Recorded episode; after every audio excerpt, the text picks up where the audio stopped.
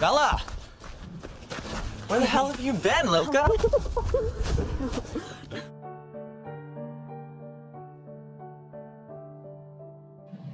Hola y bienvenidos a Blue Station. En esta ocasión les damos la bienvenida a un nuevo semestre y vamos a inaugurar la temporada del podcast con un tema que me emociona bastante. Las personas que me conocen saben que me apasiona este tema y en esta ocasión vamos a hablar sobre Twilight. Em, esta vez estoy acompañada por los otros dos locutores, Prisi y Pablo, las dos maravillosas P's.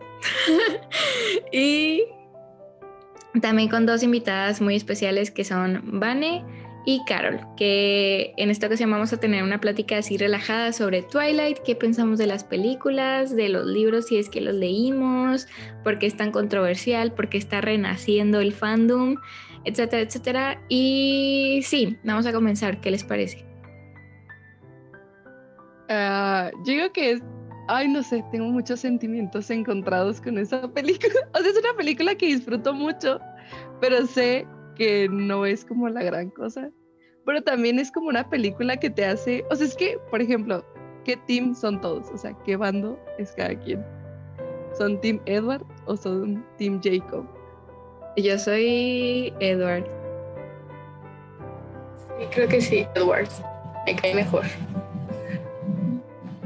Yo tengo que confesar que antes era Team Jacob, pero en mi último rewatching mis opiniones han cambiado mucho sobre esa película y me tengo que dar cuenta que si no eres Team Edward, estás mal. Sí, sí, de hecho, eh, yo también era Team Jacob porque como que Jacob es como mi type of guy. Pero no sé, Edward tiene algo que Jacob no, la neta. Sí, es como son muy diferentes, pero también como que las circunstancias cuentan mucho en este caso, ¿saben? Pero sí, yo también concuerdo con Carol de que, o sea, estoy consciente de que no es una película buena, pero algo me, me, lleva de que a verla otra vez siempre que siento así como que necesito de que comfort, ¿saben cómo? O sea, como que no sé por qué, pero pero tampoco creo que sea una película como súper mala. ¿Ustedes creen que sí? Pues es que es una película palomera. O sea, son de esas películas que no son como muy buenas, pero pues son divertidas de ver. Incluso ahorita dan mucho cringe. Yo cuando era niña nada más vi este, la última película y yo pensaba que, wow, está buenísima, qué genial, está esa secuencia de acción, me encanta y al final de que mind blown y toda la cosa. Y ahorita que las volví a ver era de que, no, estoy muy mal, pero está muy gracioso ver de que los gestos de los personajes, porque a veces las actuaciones son malísimas, o el diálogo también es de que, ay, no, ¿por qué dijeron eso? Pero está pues muy divertida. Creo que algo que tienen súper chido es las, como, no sé si el director de fotografía, pero está, eso se me hace que está chido, como que, por ejemplo, la última, aprovecharon súper bien el bosque, 10 de 10. Eso me gusta bastante. Las primeras sí están medio trashy como en eso, pero la verdad 10 de 10. A mí no me lo van a creer, pero yo creo que he visto la película completa. La he visto dos veces, de que así de que, me senté y que dije, le voy a tratar de poner atención. La he visto dos veces, en pedacitos, de que, que alguien más la está viendo o que llego a un lugar y está la película y digo, bueno, pues mi rollo. Yo creo que la he visto como siete veces de que en cachos pero siempre, siempre he pensado así como que, ay, no, o sea, esto es de que una cápsula de cringe, pero ahora la última vez que le di así una vista rápida para como repasar, porque algo que a mí me pasaba mucho con esa película es que, o sea, como que no me acuerdo de la película, sino que me acuerdo de escenas muy específicas de la película. Este, ahora la última vez que la vi, número uno, me recordó un chorro, un chorro, un chorro, y es que pues son como, según yo, son medio contemporáneas. Se me hizo muy presente como el elemento de fantasía. Me recordó mucho como que el ambiente o el aura o el, el, la atmósfera de este, ay, hijo, se me fue, lo tenía en la punta de la lengua y se me fue el nombre. Es una película que se llama Spiderwick. Sí, se llama Spiderwick. Sí. Sí, sí, ajá, exactamente. Todo, como que todos los elementos del bosque, la, la, música, pues van a decir de que nada que ver con la música, pero como que el timing y cómo usan la música de que como para contrastar cuando Bella está de que en su propia cabeza, a cuando tiene las escenas del bosque, a cuando tiene las escenas en la ciudad. Me recordó mucho, mucho, mucho como que las escenas de más fantasía o donde se acrecenta la, el elemento de la fantasía, me recordó un chorro a, a Spiderwick. Y no sé, eso se me hizo como mi opinión antes, hasta antes de esta última vez que la vi, fue, era de que, pues esto es una vil cápsula de cringe, eso es lo que es, o sea, no, no tiene ningún propósito más allá de eso. Pero siento que como que cuando destapas el, esto realmente es una historia de amor, no es una historia de amor de que, ay, Romeo y Julieta y lo que sea, pero es realmente una historia de amor, cuando puedes ver eso finalmente de que más allá del cringe, es una película de amor eh, ambientada en, en, el género de fantasía. Eso es lo que es, eso es lo que a mí me transmite completamente. Me tomó como 15 veces verla, pero ahora lo entiendo. Me, me fascina cómo Vanessa dijo, solo la he visto dos veces y nos hizo todo un análisis acá súper intenso de la música y las escenas. Te amo, Vanessa, 10 de 10. gracias, gracias, Carol. Pues yo en mi vida la había visto, o sea, tuve que hacer un research time de verlas completas y la verdad, hate it. O sea, todo en su esplendor está, o sea, es un child marriage, podría considerarse, o sea, tiene como 20 años, ¿no? Algo así, o la vela, se llama vela, ¿no? O sea, ¿cuántos años tiene cuando se casa? 18. Ajá, o sea, que y luego aparte también un chorro de cosas como de que vampiros que pueden ver el futuro y... O sea, un chorro de cosas así como que tú dices que no es cierto, esto está de que súper fumado, como alguien le puede gustar. Y luego todavía el soundtrack sí, he de admitir que tiene muy buena música, eso sí, se le rescata. Pero hay muchas cosas así como súper extrañas o también escenas en las que gastaron muchísimo y escenas en las que gastaron súper poquito. O sea, por ejemplo, escenas como la de que va a Italia y está manejando como un Ferrari o así. Y luego otras escenas así súper gachas de que súper X. Entonces siento que es como una montaña rusa de gastar en esto y no gastar en aquello. Y luego siento que tiene una trama un poquito extraña y como muchos triángulos amorosos de los hombres lobo o si son hombres lobo el que le gustaba a Vela. Sí. Ok. Pues sí, de que está como súper extraño eso, o sea, y luego también, pues no sé, o sea, puedo entender que la gente le guste tal vez, pero no la volvería a ver en mi vida. O sea, Es que sí, al final funcionan muy bien, o sea, a pesar de tener todas estas contras, al final tiene un legado y, y creo que una influencia muy grande en lo que pues ahora son las nuevas películas para adolescentes. O sea, creo que fue la película que desencadenó toda esa cadena de... Desencadenó la cadena, desencadenó una ola de historias de triángulos amorosos. O sea, hay un chorro de películas. The Kissing Booth 2, To All the Boys I Loved Before 2, After 2 y este y al final funcionan muy bien, o sea, son esas tipo de historias las que atraen a las adoles- adolescentes. Y no las culpo, o sea, pues sí es como muy atractivo verlas, así que ay, este ser la chica que que todos quieren y así, o sea, pero aparte la vela está como súper desabrida, o sea, no...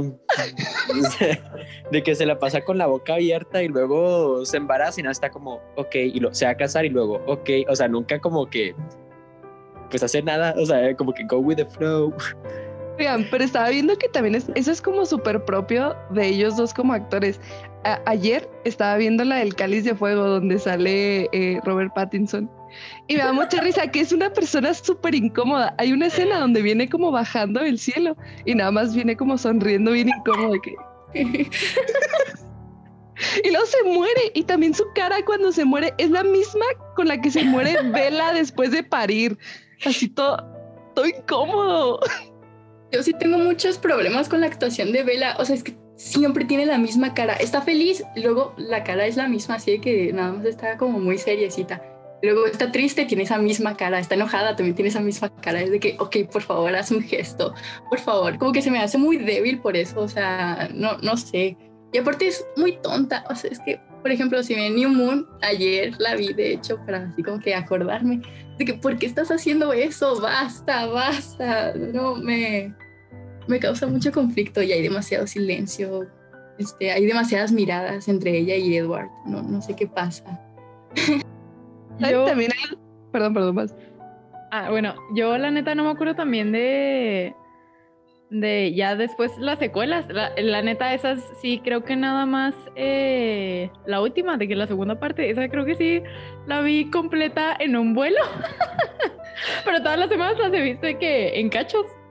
Pero algo que sí, o sea, sí siento, sí entiendo muy bien como que el hecho de que, pues, como papel protagónico, obviamente quieres ver a, al personaje crecer. Y a lo mejor tú dices, bueno, es que se basaron en una novela y pues te tienes que atener a cuánto crece en la novela, este, más allá de que qué puedes hacer tú como director. Eso lo entiendo que narrativamente, pero pues como actriz también entiendo que, bueno, a lo mejor como que el personaje, sus cualidades en sí no pueden mejorar, pero su práctica actoral, este, ciertamente sí puede evolucionar.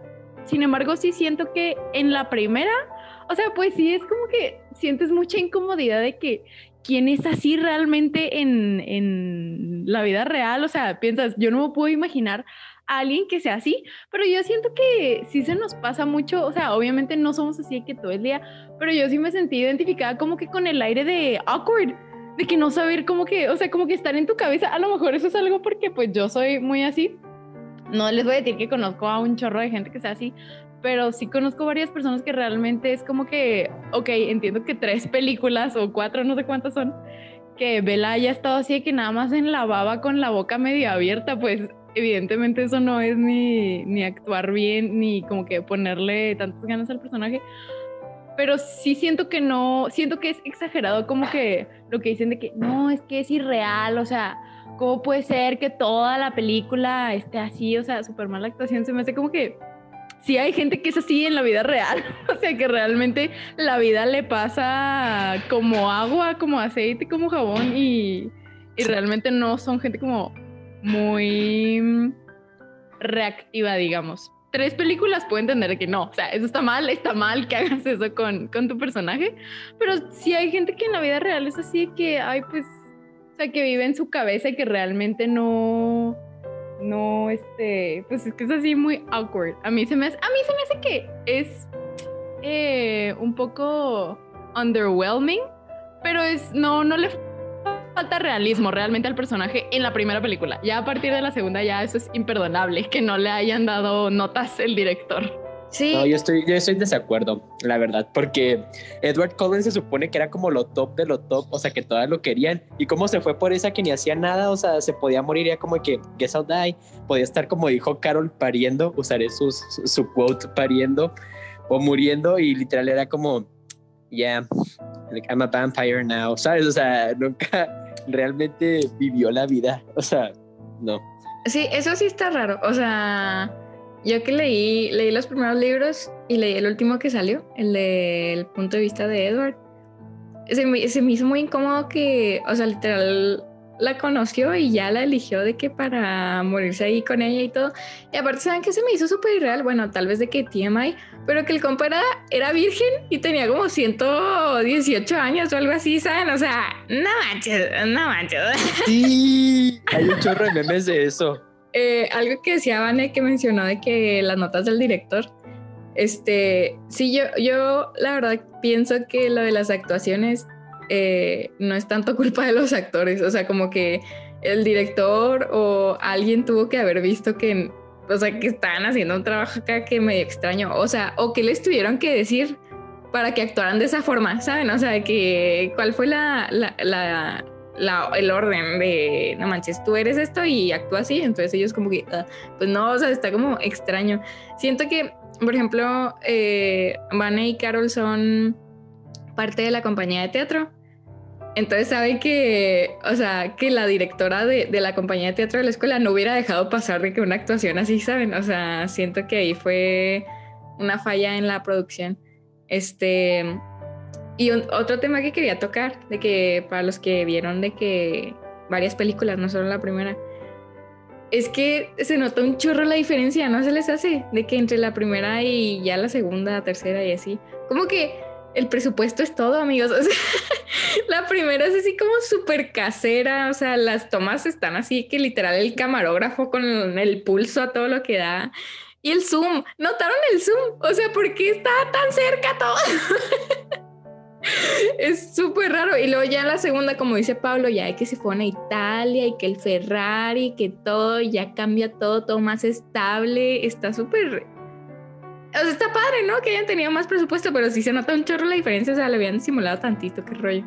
¿Se, acuerdan cuando estábamos en secundaria y que se usaban un chorro estos filtros que hacían como cambiar todo a azul? Siento que eso fue lo que metieron en la primera película, que todo azul, todo azul, misterio, misterio, misterio, misterio. Y en las demás fue como, ah, no manches, sí la regamos, qué feo, no manches, súbele más a los colores, se ve feo. Porque si se fijan, Edward y Bella eran súper pálidos, o sea, así cañón que eran transparentes y van pasando las películas y van como agarrando su colorcito así como mm, bonito. Sí, eso como que descombinó. Aunque la segunda también se me hace que tiene mucho naranja, o sea, como que hicieron lo contrario. Y luego ya la tercera ya la hicieron normal, pero sí hay varios detallitos como que no concuerdan, pero igual, como dice Prisi, les funcionó. O sea, que fue una fórmula que todavía prevalece. Y al menos yo no he encontrado otra película así como de romance paranormal juvenil que también tenga una estética como el que dice Vane de, del bosquecito, de la fantasía y todo eso. O sea, nunca, nunca he encontrado otra película, ni adaptación de libro, ni independiente, ni nada, que sea igual que Twilight. O sea, no sé qué magia usaron, pero no, está diciendo Pablo que el cadáver de la novia por el chat, pero es, es, diferente, o sea, porque como que el cadáver de la novia es animada, es más infantil que Twilight y así, ¿no? yo quiero agregar a, lo que dice Annie, este, aunque sí como visualmente, digamos, visualmente el Asterix es muy similar, el, todo, digamos, como un conjunto, yo siento que el, ese tono, esa, mm, pues sí, ese Asterix o ese look que le dieron a, Twilight, de la manera que complementa la actuación y el guion y como que toda la historia, es que te hace sentir como que estás viendo un sueño. O sea, como que, todo, que todo se lo está imaginando a alguien. Y el cadáver de la novia, por la, paleta y la iluminación y lo que tú quieras, puedes decir, es igual, ah, es súper parecido. A lo mejor habrá quien diga, es igual. Pero precisamente, o sea, eso en conjunto con lo que es la historia, como eh, em, la actuación de voz y la animación, te hace sentir más bien pues precisamente que estás en un mundo de fantasía, no tanto como en un sueño, o sea, es como algo mágico, o sea, como magia se siente lo que es el cadáver de la novia y Twilight se siente más como una construcción de tu mente, ¿sabes? Bueno, yo siento que es, que es así. ¿Saben qué escena me causa mucho conflicto, pero a la, a la vez como que siento que entendí como lo que estaban intentando como transmitir cuando está Bella está sentada en la ventana y que están pasando los meses. Es una escena que me desespera muchísimo, pero también siento como Loki, siento como la impotencia de Bella de que pero también el papá, o sea, o sea, el papá también porque no hizo nada. ¿Qué onda? El papá siento que es un personaje que de verdad era mejor que ni lo pusieran. O sea, siento que el papá está bien mal construido. ¿Qué clase de, papá deja salir a su hija así con un vato y luego se casa y la desaparece y se muere? El papá no sabe nada. O sea, fue hasta la última película en la que supo de que todo el rollo que estaba pasando. Es que me causa mucho conflicto, como dice Carol, es, o sea, es muy no fue la palabra tiempo. Ah, innecesario, o sea, es un personaje de relleno de que, ah, es que Bella necesita un papá para que, porque es una adolescente, ¿sabes? Pero al final no actúa como adolescente, o sea, ella se va, este, que también se va con los chicos, los motociclistas, eh, salta de un precipicio, o sea, ¿qué, ¿qué, clase de decisiones son esas? Y el papá es que sí, no, está demasiado mal ella no actúa como del adolescente y su papá no actúa como papá, que es... Deja tú un adolescente que se quiera ser el adulto o lo que sea, eso lo puedo entender, pero un papá que no actúa como papá es como... la receta para el desastre. Y me da mucha risa que hay muchos memes de que el papá que pusieron en Intensamente es igual que el papá de Vela, de que se ve igual.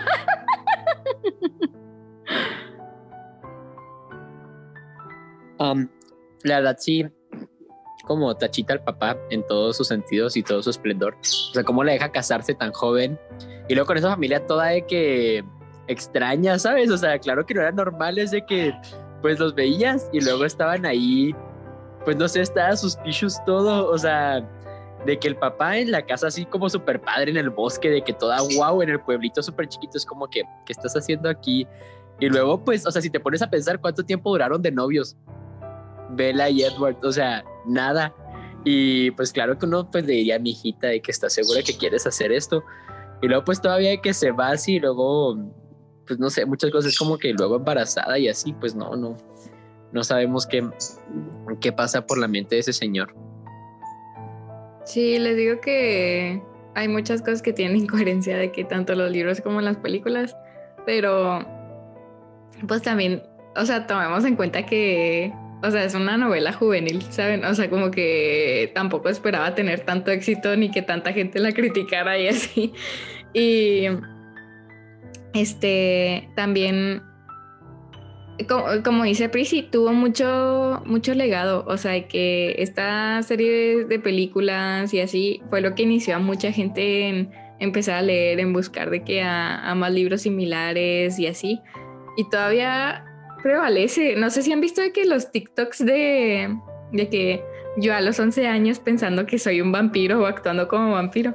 Me dan mucho cringe porque era yo, ¿saben? O sea, y eran muchas personas, pero así tanto fue como el choque cultural, ¿saben? O sea, aunque sea una mala película y aunque se le haya criticado un chorro, va, va la historia como una escondida.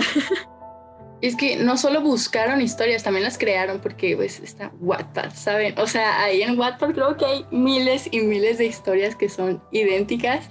Este, incluso yo en mis tiempos yo también entraba y buscaba y había un chorro de historias también de triángulos amorosos y se sentía bien padre.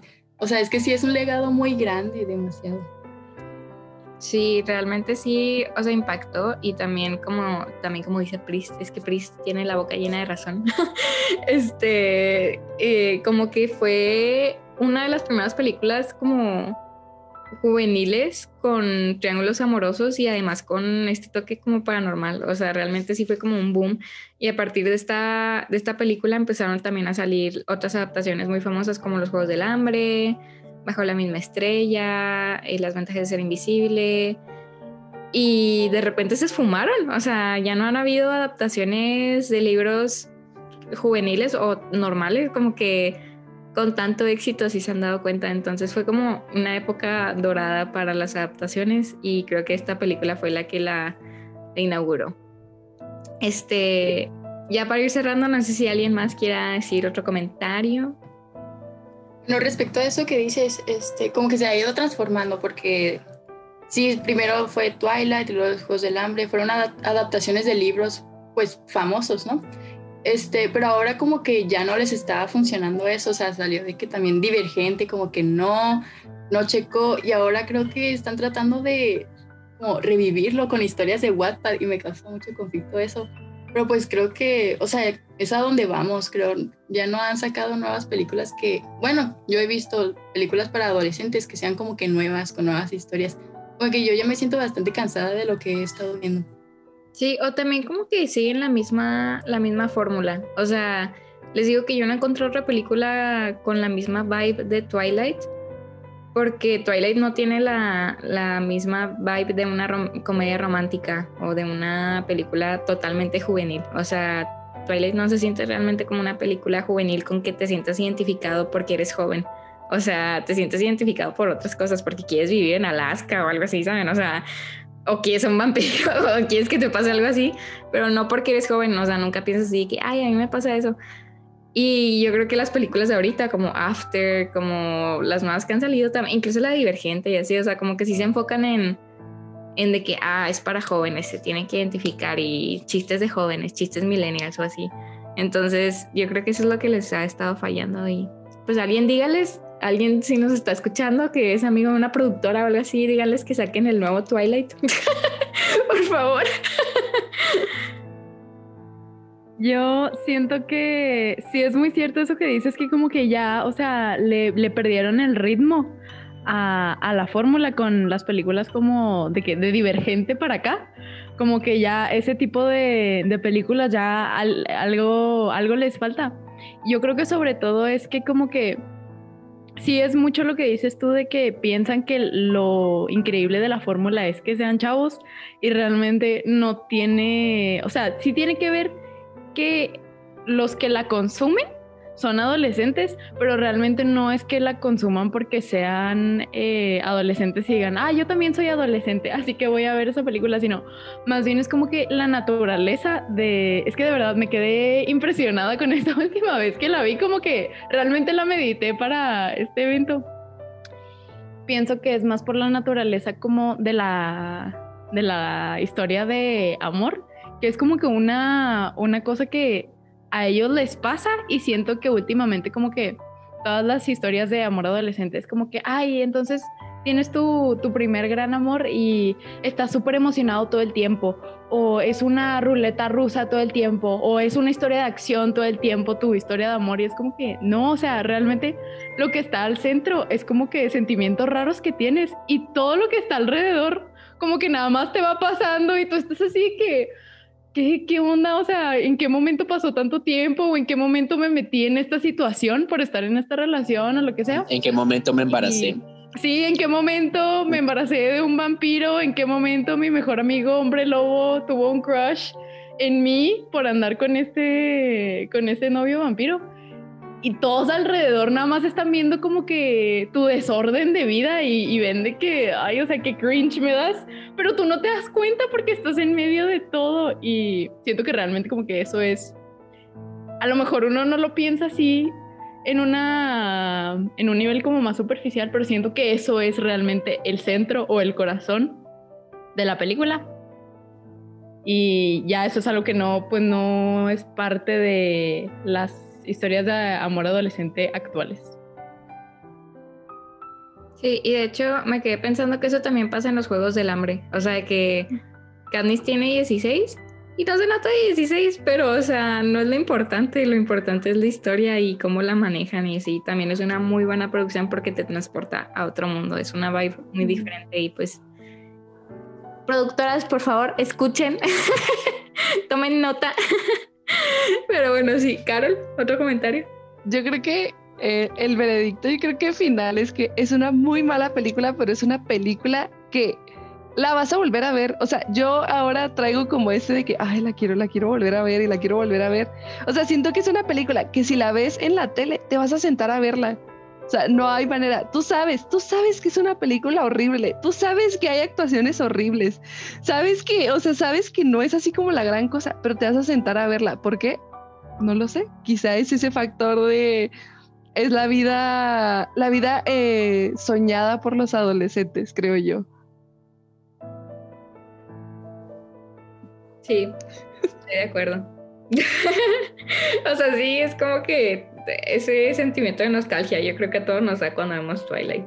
Y sí, es como que el factor de que quieres que algo interesante te pase. Este, pero bueno, muchas gracias por acompañarnos, Carol y Vane. Tuvieron comentarios muy, muy padres. Muchas gracias por inaugurar esta temporada de Blue Station. Elegimos un, un buen tema. Uh. Y pues vamos a seguir viendo eh, los siguientes temas para la temporada, a ver si invitamos a nuevas personas, a ustedes otra vez. Aquí vamos a seguir Pablo, Prisi y yo.